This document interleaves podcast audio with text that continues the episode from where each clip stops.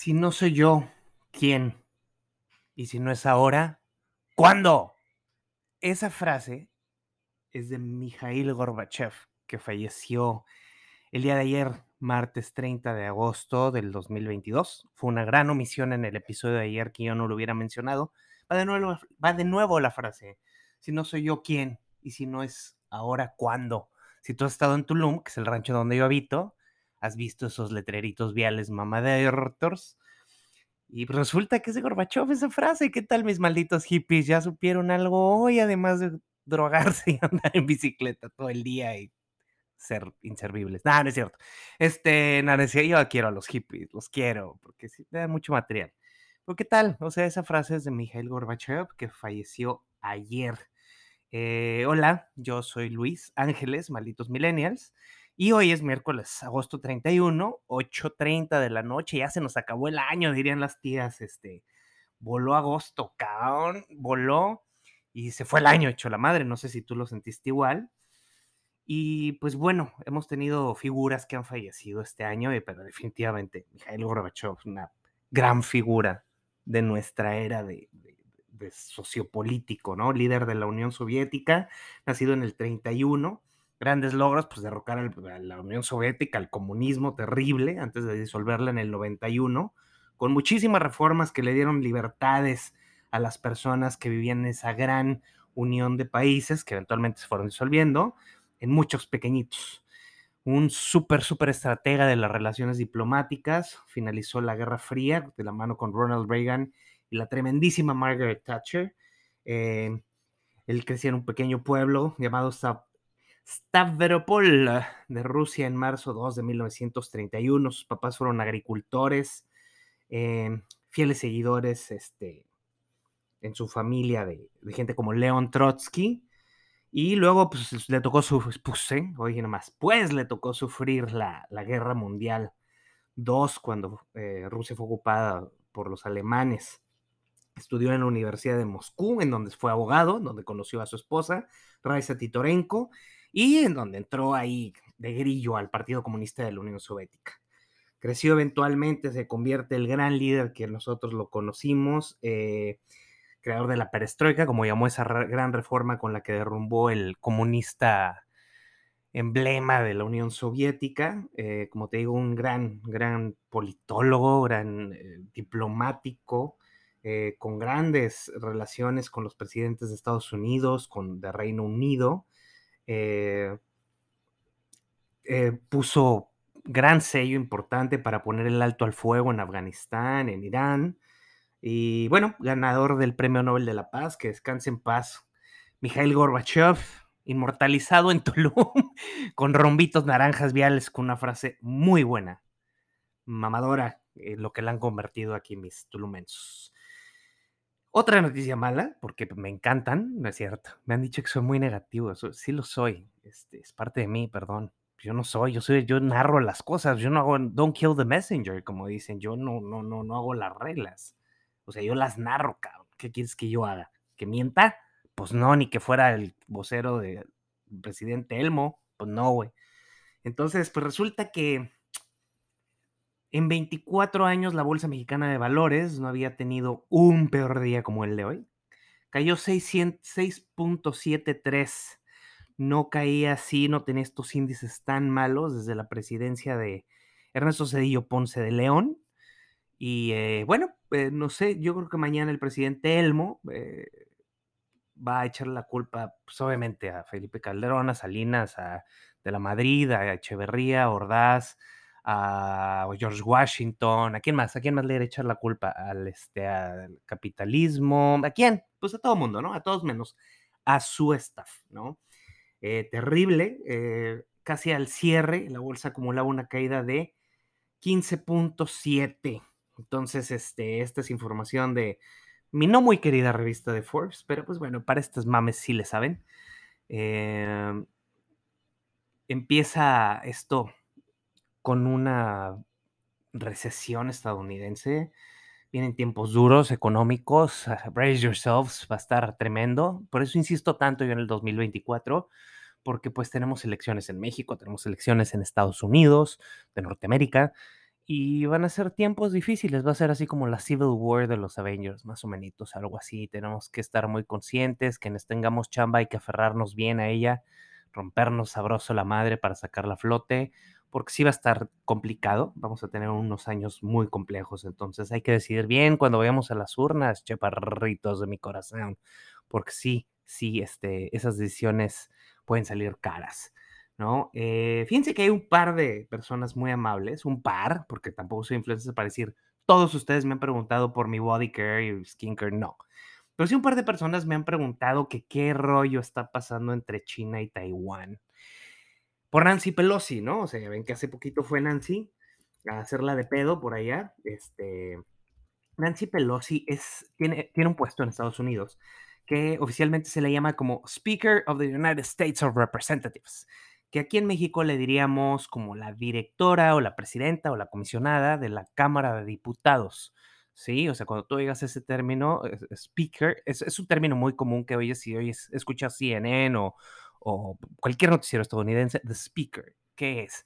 Es la jefa de la Cámara de Diputados en Estados Unidos, roughly traducido, ¿no? Para que tú me entiendas. Entonces, la visita de Nancy Pelosi a Taiwán, pues fue a calentar los huevos en un conflicto que ya tiene mucho tiempo existiendo entre China y Taiwán, bajo este eslogan llamado política de una sola China, que en sí la República China es lo que quiere mantener, porque argumentan que pues Taiwán sigue siendo su territorio, ¿sí?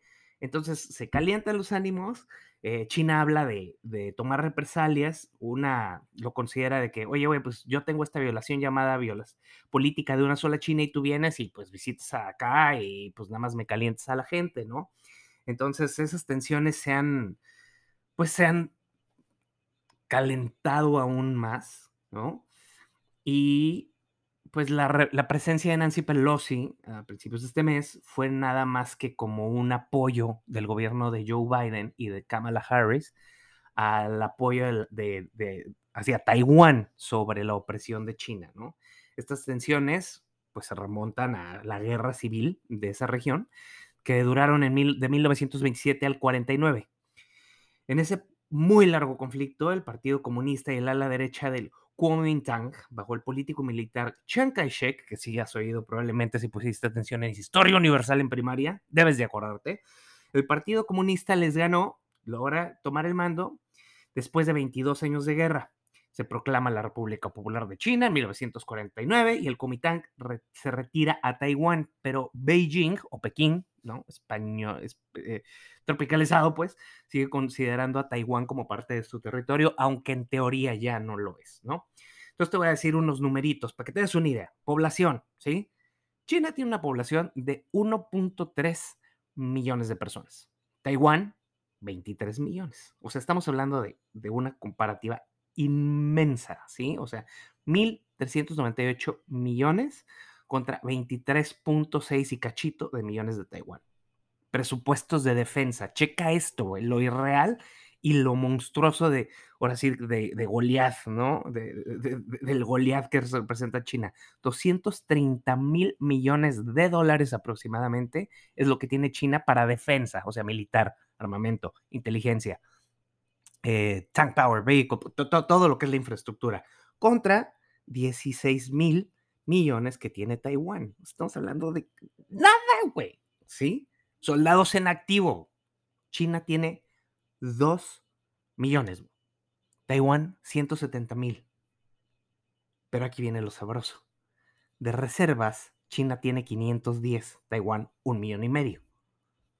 ¿Sí me explico? O sea, ahí es donde empiezan a ver los matices. El gasto militar en esa zona de Estados Unidos es 801 mil millones de dólares.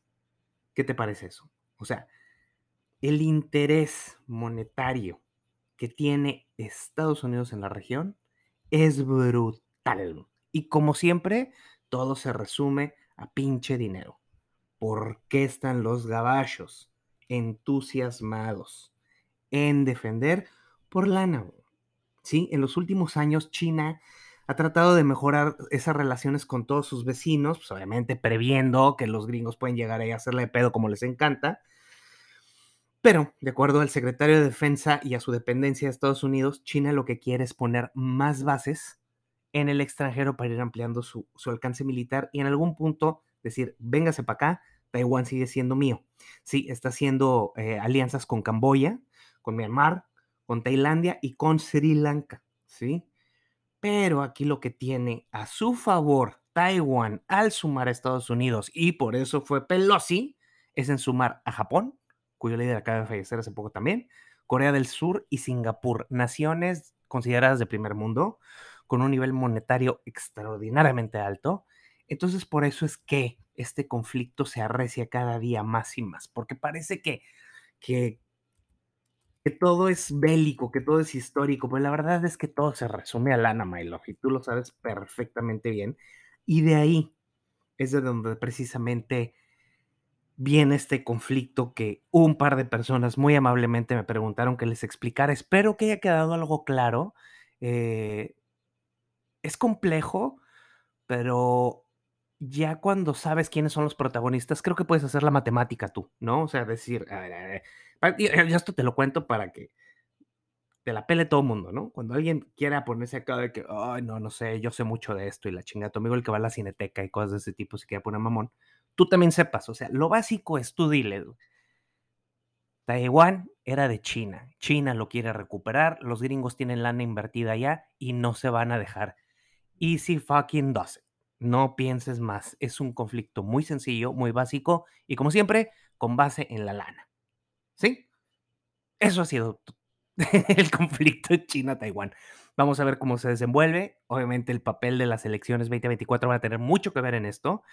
Eh, y pues bueno, ojalá todas estas personitas aprendan un poco del gran Miguel Gorbachev que acaba de fallecer para que pongan paz a todo su desmadre y realmente nos se puedan poner a hacer diplomacia y ver por sus gobernados.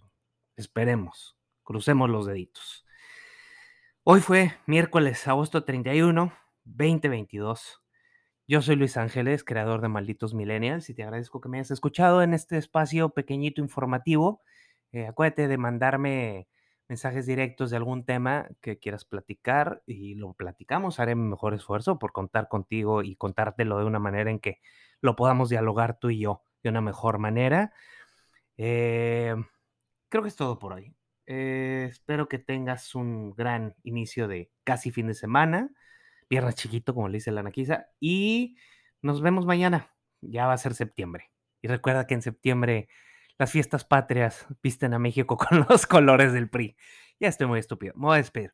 Buenas noches. TQM, XOXO. Bye bye.